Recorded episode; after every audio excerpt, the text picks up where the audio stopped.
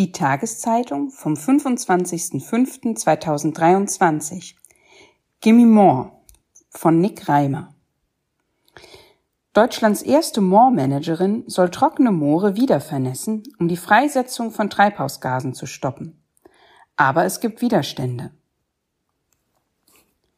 Caspar David Friedrich hat sich geirrt. Anni Wojatschke steht ungefähr an der Stelle, an der der Maler seine Staffelei aufgebaut haben muss, als er 1822 sein berühmtes Bild Wiesen bei Greifswald malte. Heute ist die frühlingsgrüne Fläche eingezäunt. Im Hintergrund weiden ein paar Kühe. Anni Wojatschke kniet nieder und streicht fast zärtlich über den Bewuchs.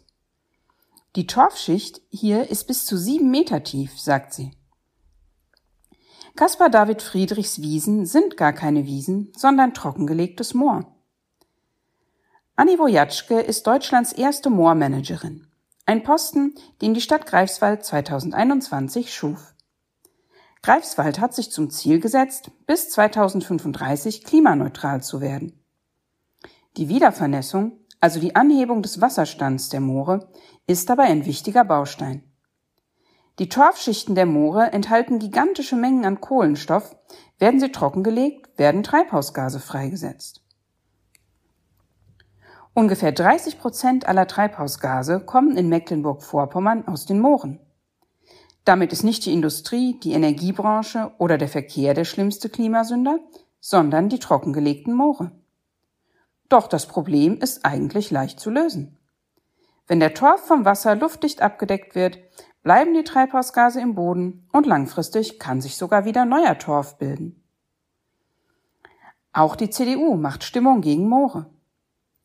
Wiedervernässung bedeutet nicht, dass große Mengen Wasser auf die Flächen gepumpt werden müssten. Die Fläche, auf der Anni Wojatschke steht, der Steinbecker Vorstadtpolder, liegt deutlich unter dem Wasserspiegel des Flüsschens Rück. Die Wiedervernässung funktioniert bereits, wenn man aufhört, das Wasser aus dieser Fläche abzupumpen, sagt Wojatschke. Einfach wird die Wiedervernässung dieser Fläche trotzdem nicht. Dafür gibt es zu viele Hindernisse. Da ist erstens der Graben 15, der sich durch die Fläche zieht und unter anderem das Dörfchen Wackerow entwässert. Manche Mitglieder der Gemeindeverwaltung Wackerow sind strikt gegen Wiedervernässung, sagt Wojatschke Sie fürchten negative Folgen wie nasse Keller, wenn das Schöpfwerk am Ende des Grabens abgeschaltet wird.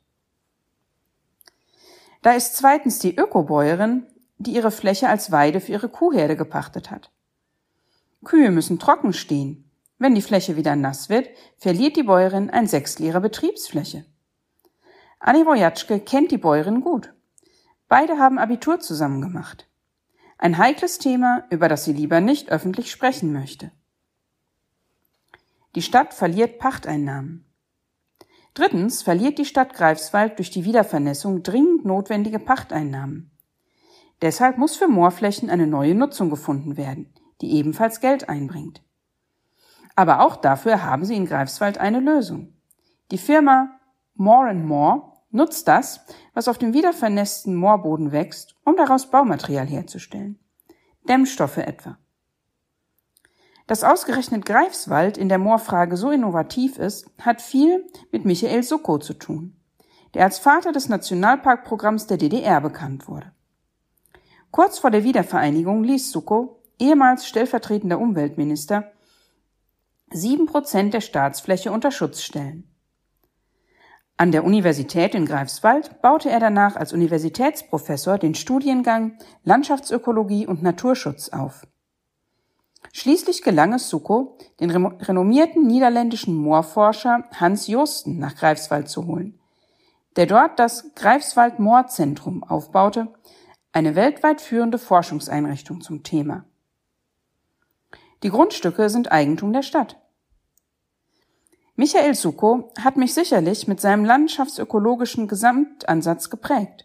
Für das Moor begeistert hat mich allerdings Hans Josten, sagt Anni Wojatschke.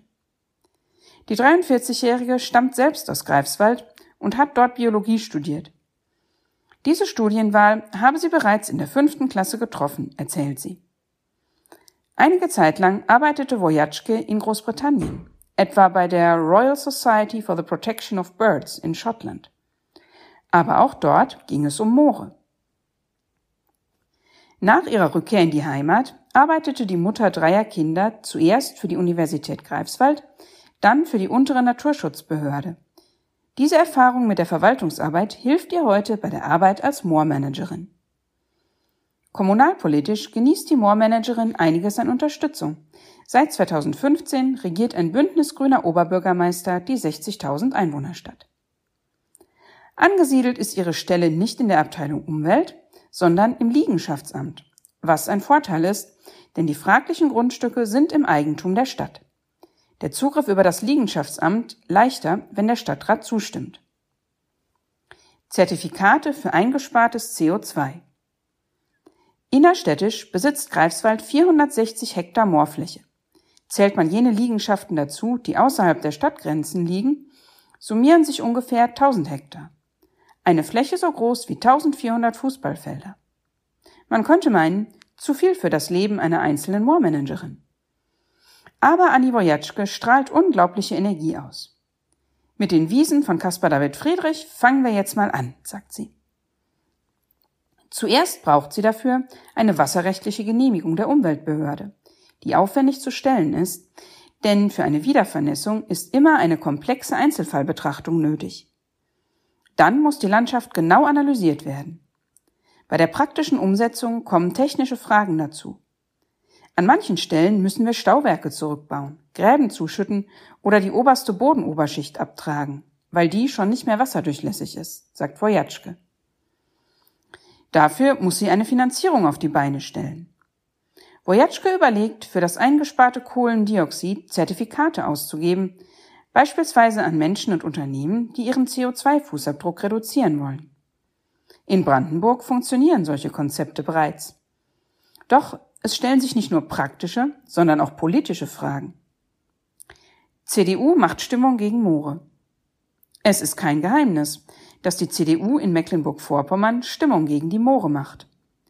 Der CDU-Bundestagsabgeordnete Philipp Amthor, der auch in Greifswald studiert hat, sah Vorpommern bereits absaufen und zog mit Gummistiefeln auf den Wahlplakaten in den Kampf. Der CDU-Landtagsabgeordnete Thomas Diener nennt Experten des Greifswalder Mordzentrums Mordtaliban. Zudem gäbe es, so Wojatschke, zu wenig Anreize für Landwirte, auf herkömmliche Nutzung von Moorflächen zu verzichten. Wir dürfen den kulturellen Aspekt nicht vergessen. Jahrhundertelang galt das Trockenlegen von Mooren als Kulturleistung. Jetzt plötzlich gelte das Gegenteil. Wie wär's mit einer Moorkommission? Anni Wojatschke mahnt deshalb, die Wiedervernässung der Moore wie den Kohleausstieg zu behandeln. Wir müssen den Menschen klar machen, welch großen Nutzen sie daraus ziehen. Moore helfen uns, Treibhausgase einzusparen. Das knüpft an die Idee einer Moorkommission nach dem Vorbild der Kohlekommission an, wie sie etwa der Berliner Agrarökonom Harald Grete fordert. Die Idee? Die Bundesregierung holt Bauernverbände, Kommunalvertreter, Torfwirtschaft, Gärtnereien, Klimaschützer und andere Akteure, die für Moore relevant sind, an einen Tisch, um einen verbindlichen Einstiegsplan in die bundesweite Wiedervernässung zu beschließen.